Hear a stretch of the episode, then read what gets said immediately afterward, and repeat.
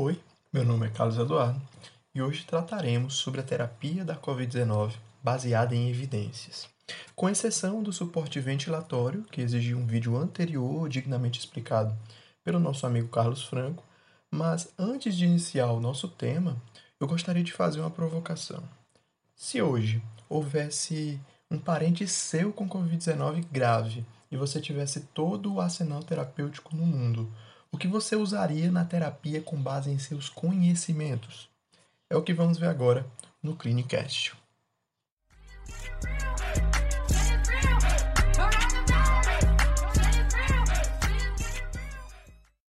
Bom, nós sabemos que as principais complicações da Covid-19 podem resistir numa tríade de hipercoagulabilidade, injúria miocárdica e síndrome respiratória aguda grave, que já foi tratada no podcast anterior sobre suporte ventilatório.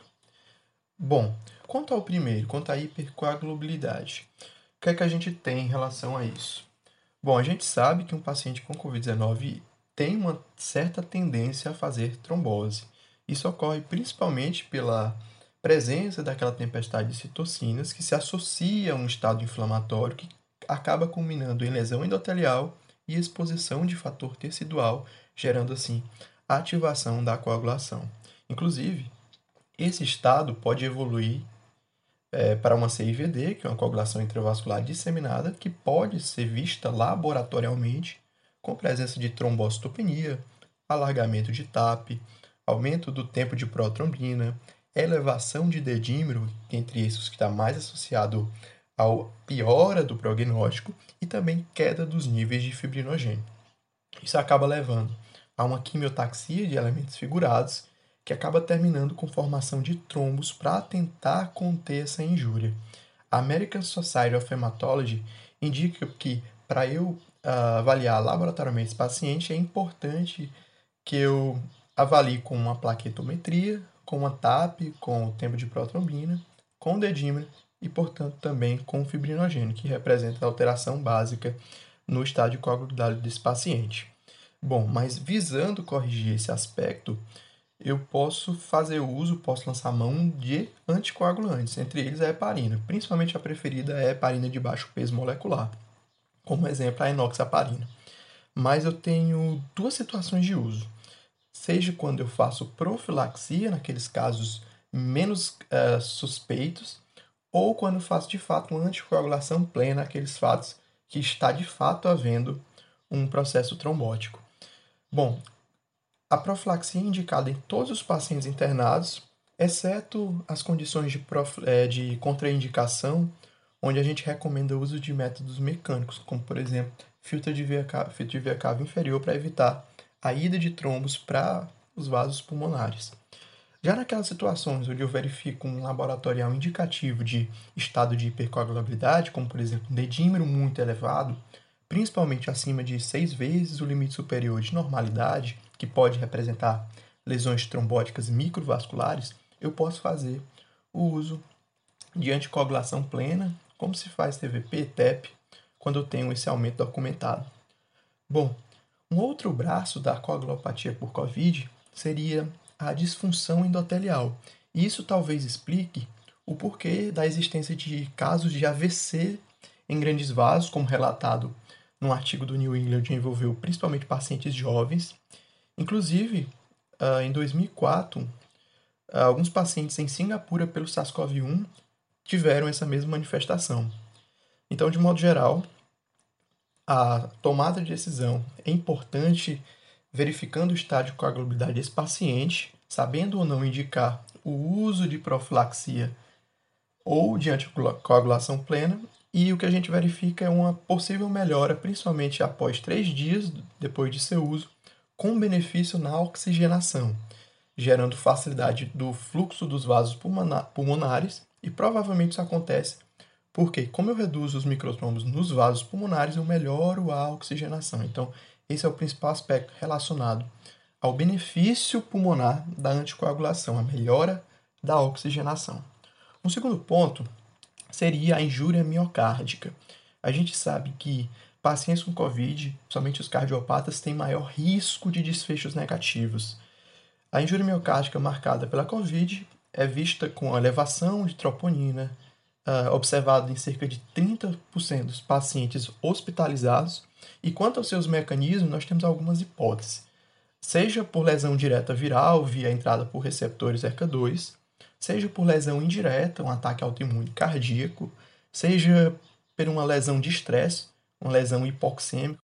Assim, o coração acaba sendo comprometido devido a esse estresse oxidativo, ou mesmo por lesão por microtrombos, é, ocluindo os, os vasos cardíacos. Então, a gente tem como principais hipóteses de mecanismo de injúria miocárdica, miocardite ou uma cardiomiopatia de estresse, ou mesmo uma lesão microvascular. Então, enquanto nós não tivermos o real mecanismo de ação, o tratamento vai se dar basicamente por suporte.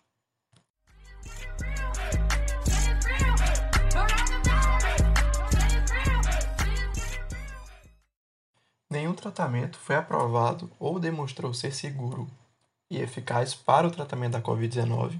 No entanto, a gente uh, temos vários medicamentos sendo utilizados de forma off-label, com base em uso compassivo, de aceitação do paciente, ou como parte de ensaios clínicos randomizados, controlados. Um estudo lançado pela OMS, o Solidarity, é, reuniu cinco grandes braços, onde ele vai, junto com parceiros no mundo todo, verificar os benefícios do padrão de cuidado, Remdesivir, Lopinavir Ritonavir, Lopinavir Ritonavir associado à beta-interferona e o uso da cloroquina. A gente não tem previsão de quando esse trabalho possa sair, mas a gente aguarda ansiosamente pela contribuição dele, assim como de outros trabalhos. Mas enquanto isso, vamos com as evidências que temos. Bom, para iniciar a parte terapêutica, vocês podem observar que o Ministério da Saúde tem recomendado o uso de, por exemplo, oseltamivir, de antibioterapia em certas condições. Isso se dá basicamente porque a gente não pode dizer que não existe uma, uma infecção por influenza ou mesmo uma descartar uma pneumonia. Então a gente faz o uso dessas medicações, principalmente até confirmar que diagnosticamente está tá descartado. E bom, a gente nota que, que a infecção bacteriana, a superinfecção bacteriana oportunista, que poderia ser uma possibilidade, ela parece não ser tão marcante, tão proeminente na infecção pela Covid-19. A maioria dos serviços está aplicando antibioterapia empírica basicamente com ceftriaxona associada à azitromicina ou ainda associando ao próprio oseltamivir em casos de suspeita por influenza. Mas, como eu disse, essa medicação, essas medicações são logamente são logo retiradas após a confirmação de ausência laboratorial dos agentes. Então, enquanto isso, o tratamento até que é razoável enquanto o diagnóstico é incerto.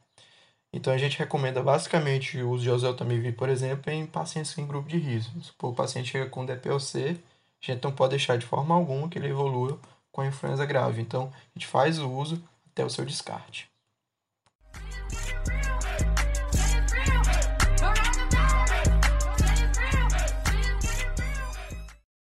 Quanto à terapêutica específica e suas evidências, a gente vai iniciar falando dos antivirais.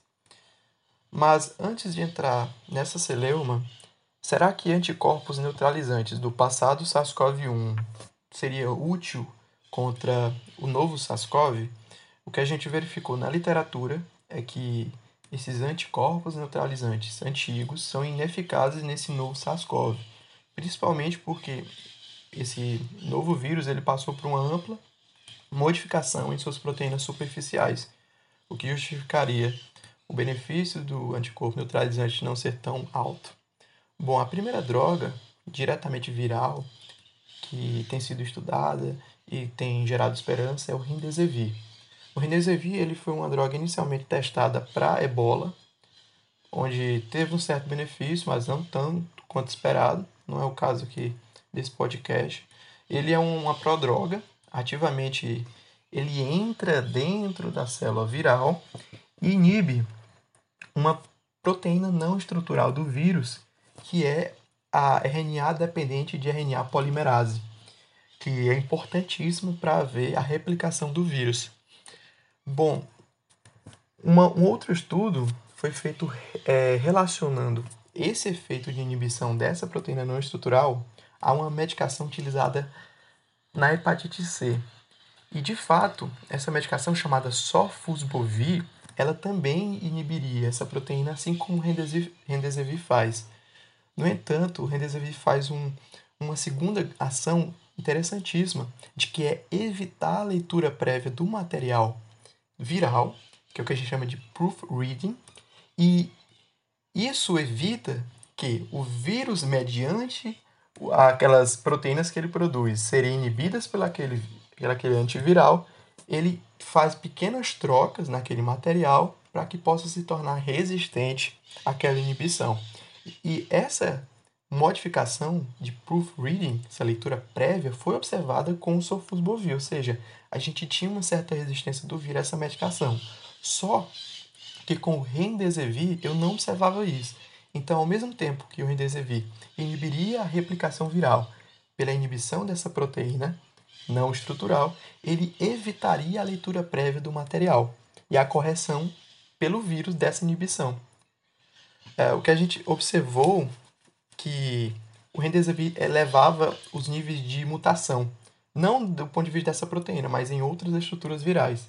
Isso nos assustou. E se a gente fazer uso do Remdesivir em humanos e gerar uma mutação onde o vírus se tornaria mais efetivo? Felizmente, não foi isso que a gente observou. O que a gente viu foi que, no geral, as mutações que ocorrem depois do uso do Remdesivir são mutações negativas para o vírus, ou seja, o vírus se torna mais fraco, se torna menos infectivo. Então, o Remdesivir, afinal das contas, nos parece deter um certo potencial terapêutico positivo. A gente verificou nos estudos mais recentes, principalmente trials é, financiados pelo governo americano, de uma redução de 4 dias de internação, saindo de 15 para 11 dias em média, mas ainda sem redução de mortalidade.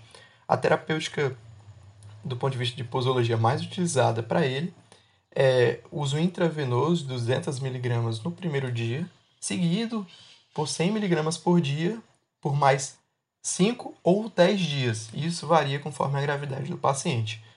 No Brasil, a gente ainda tem ele indisponível, mas a Anvisa, a Anvisa entrou em contato com a empresa norte-americana para tentar fazer a importação. Quando, se caso dê certo e o Remdesivir seja aprovado aqui e disponibilizado a medicação, o Ministério da Saúde deve lançar manuais orientando coisas mais específicas quanto a seu uso. Bom, o segundo antiviral é o Lopinavir Ritonavir, que a gente sabe que é uma medicação utilizada no coquetel anti-HIV como inibidores de protease, e aqui ele também tem um papel é, semelhante.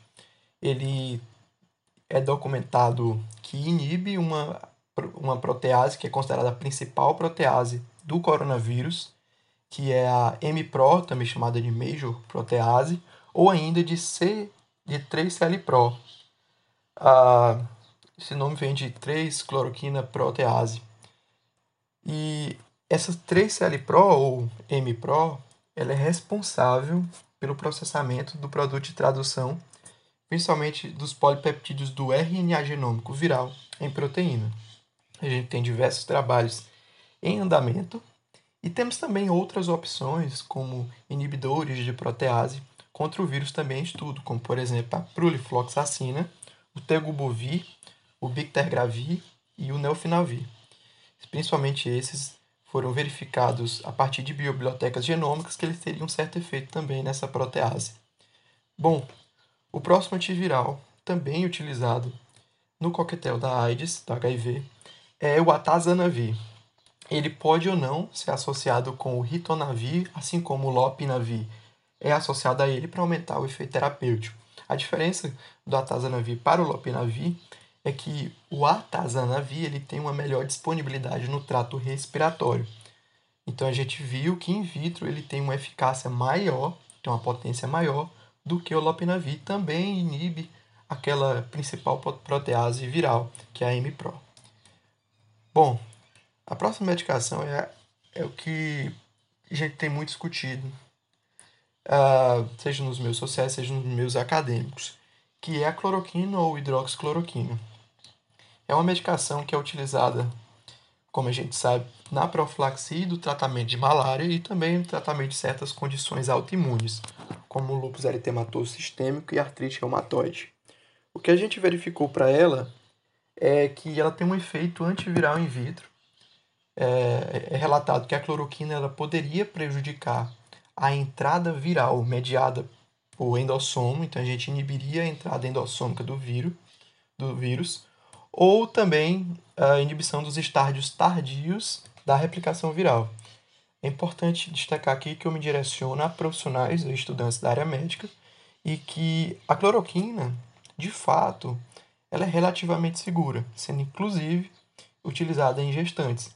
No entanto, uma minoria de pacientes, principalmente quando eles são mais suscetíveis, nós temos o fenômeno de aumento do intervalo QT, do prolongamento do intervalo QT, o que aumenta o risco de taquiarritmias, principalmente tossar depois, que pode causar morte súbita eventualmente.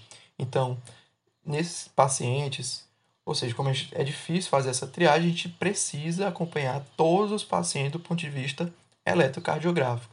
Isso é particularmente importante naqueles pacientes leves que vão ser, por exemplo, mandados para casa. A nossa atenção de monitoração deve ser rígida. Então, muita atenção quanto a isso.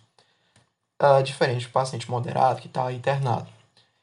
Bom, a European Medicine Agency, a EMA, ela enfatizou que esses medicamentos, a cloroquina e hidroxicloroquina, ainda não demonstram ser eficazes de fato no tratamento de COVID-19 e só devem ser usadas em contextos de ensaio clínicos ou mesmo programas de uso emergencial, prezando pela aceitação de ambos os lados, médico-paciente. A gente sabe que quando compara a cloroquina e a hidroxicloroquina, a hidroxicloroquina tem menos efeitos adversos e também se mostra mais potente no tocante à atividade antiviral. A dose utilizada nos protocolos que estão sendo utilizados é a hidroxicloroquina 400mg duas vezes por dia no primeiro dia, seguido de 400mg por dia, a mesma dose do primeiro dia, até o quinto dia, só que agora uma vez por dia. A Outra potencial terapia que nos chamou a atenção, principalmente porque são medicações com poucos efeitos adversos, são os antialmíticos. Por exemplo, a ivermectina e a anita, que é a anitazoxanida. A anita, por exemplo, foi iniciada pesquisa iniciada iniciada não, inicialmente pesquisada com o vírus de febre, febre amarela. Uh, os, os resultados ainda são tanto incertos. Aqui na Covid a gente verificou que elas tinham certa atividade, essas medicações tinham certa atividade viral, mas in vitro e principalmente em doses bem maiores do que é utilizada na prática comum antiverme. Bom, uma outra medicação é o baricitinib. O baricitinib é um inibidor da janusquinase e ele foi verificado que tinha uma ação contra uma proteínoquinase associada à endostose do COVID-19 chamada é, AAK1. Então, ele é considerado um medicamento candidato para a Covid-19, principalmente porque as doses padrão de tratamento do geraria inibição dessa proteína e tinham certa segurança, mas uh, estudos, principalmente na Itália, com o estudo Barikov, uh, vão nos dar resultados mais fidedignos quanto à efetividade dessa medicação. Outra medicação que é um pouco desconhecida aqui no Brasil é o Umifenovir, vendido como Arbidol, que é basicamente um antiviral bem conhecido lá na Rússia e na China, utilizado aí para gripe. E o que se observou, principalmente in vitro, é que ele demonstrava uma certa inibição dos vírus envelopados como um todo. Como o Covid é um, ele inibiria sua entrada e a fusão da membrana viral com as membranas celulares humanas. Também temos mais estudos relacionados a isso que vão nos dar resultados no futuro. Então, no geral, as medicações antivirais contra o Covid se dividem basicamente em dois grandes grupos. Os inibidores de entrada e difusão, é o caso da cloroquina, do baricitinib e do umifenovir, e daqueles que inibem a replicação viral, é o caso do remdesivir, do lopinavir e do atazanavir.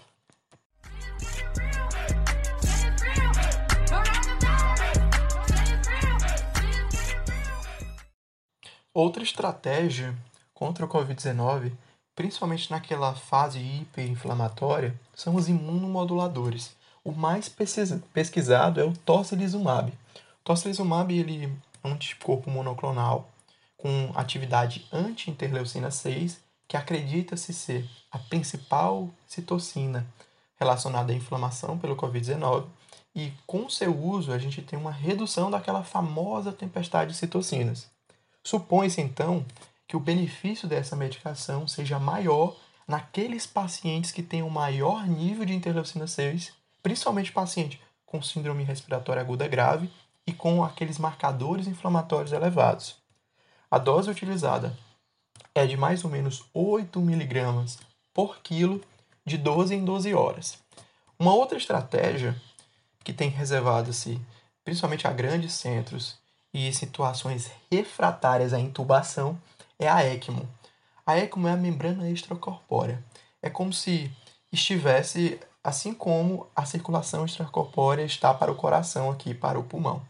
Então aqui nós teríamos uma espécie de pulmão artificial e o principal uso é a modalidade de ECMO veno-venosa, ou seja, eu estou tirando sangue de uma veia, aquele sangue mais pobre em oxigênio, porque eu estou tendo um problema de oxigenação pulmonar, e eu passaria esse sangue por uma máquina onde ele faria a troca para mim, devolvendo o sangue numa outra veia, já com sangue mais rico em oxigênio.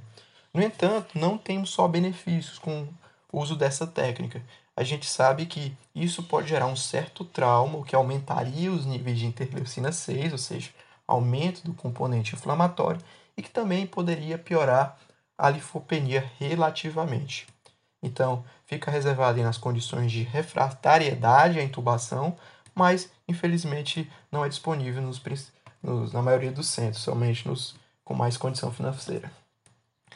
Uma outra estratégia, e que é muito discutida, é, uso de corticoides, a corticoterapia, ele tem sido reservado principalmente nas fases mais críticas, porque é, a gente tem uma recomendação clássica do uso da corticoterapia em síndrome respiratória aguda grave, principalmente todas as causas que falham na ventilação protetora, mas a gente ainda não temos uma resposta assim 100% correta. Se de fato na COVID existe alguma modificação que não permite o seu uso. Na prática, a gente tem utilizada a corticoterapia. A melhor evidência ainda parece ter sido de um trabalho chinês que mostrou que o uso de metilprednisolona via endovenosa, principalmente em baixas doses, era, era bem importante, bem interessante no paciente com hipoxemia franca e também com os marcadores inflamatórios aumentados. Então a gente deve ver o corticóide como aquele amigo instável, aquele amigo de duas faces. Ora, ele pode ser positivo, quando a fase é mais crítica, onde a gente tem um componente inflamatório acentuado. Ora, ele pode ser negativo se utilizado nas fases mais iniciais, onde de fato eu não tenho isso, sim uma atividade viral e rebaixaria então o nível de resposta imune contra o vírus. Então, o corticóide ele é indicado relativamente situacionalmente. Uma outra estratégia é a de plasma convalescente. O plasma é basicamente o uso de pessoas que sararam da, da doença, passaram por uma doença relativamente leve e tiveram a sua cura, assim, pelo no mínimo duas semanas. Os trabalhos estão em estudo e a gente espera que tenha bom benefício. A FDA estimulou desde o mês passado que os grandes centros no mundo todo testassem essa estratégia o quanto antes, para caso tenha resultado, a gente possa lançar a mão dela o mais rápido possível. E por fim, os anti-inflamatórios. Bom, inicialmente, muitos pesquisadores tinham trazido que os anti-inflamatórios poderiam ser danosos à Covid-19. A verdade é que a gente não tem resposta. Talvez aqui seja a medicação que a gente tenha mais incertezas, mas a gente evita o seu uso inicialmente e não temos uma comprovação certa se de fato a gente pode usar ou não, infelizmente.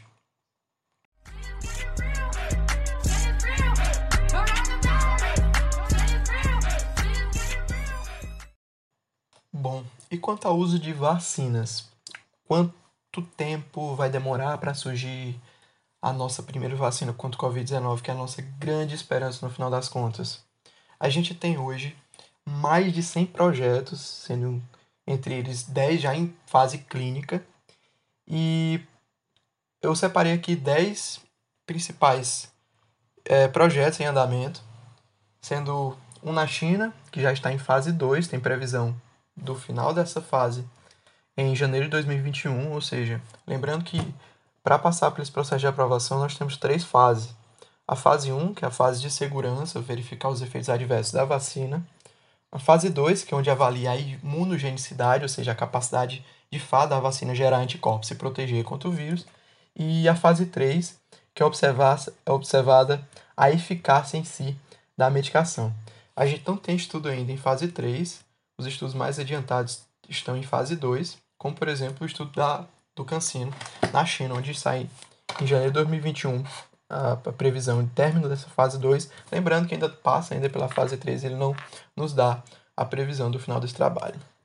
Nós temos também outro estudo previsto para o término de fase 2 da Oxford, no Reino Unido, para maio de 2021. Uh, ah, nós temos um estudo chinês, Sinopharm, a empresa que está patrocinando, para o final de novembro de 2021. Nós temos um estudo também americano, da Innovel Pharmaceuticals, com o término de fase 1 ainda em abril de 2021. E desses, o mais adiantado, é, segundo a previsão feita pela, pela indústria, foi da Sinovac Biotech, no termo de fase 2, em dezembro de 2020. Provavelmente é, eles ainda vão adiar esse prazo. Então, nós temos muitos outros trabalhos. Temos no Canadá, onde termina em 2021 a fase 1 ainda. Então, é, provavelmente a salvação do vírus já esteja entre nós, entre esses estudos. Mas como a gente está tratando de um dispositivo viral, dispositivo uh, de vacina que vai ser oferecido a nível populacional muito, muito alto, é, a gente não considera passar por um risco tão alto pela ainda impossibilidade de maus resultados. Uh, uma outra estratégia relacionada, inclusive à vacina, tem sido utilizada principalmente na Austrália e na Holanda, são os testes com BCG. Incrível, né? BCG mais uma vez sendo citada é, em outra doença. A gente sabe que a BCG não faz parte do calendário vacinal na Espanha, na Itália e nos Estados Unidos, e alguns pesquisadores compararam que países que tiveram o calendário vacinal com BCG mais, mais feito, eles tinham uma, um índice de gravidade menor para o Covid-19. A gente atribui esse fenômeno a uma espécie de upgrade imunológico devido ao BCG. A gente não tem certeza ainda aonde esses trabalhos vão levar, mas a gente sabe que acentuar a vacinação com BCG, no final das contas, pode nem ser negativo, né? É, não temos pontos negativos, só coisas boas.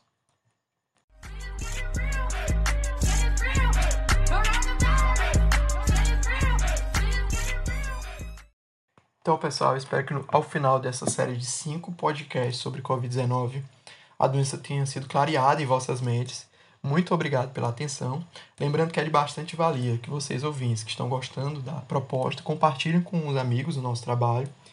E uh, nós temos o nosso Instagram, clinicastmed, para qualquer dúvida, sugestão ou mesmo denúncia de iatrogenia.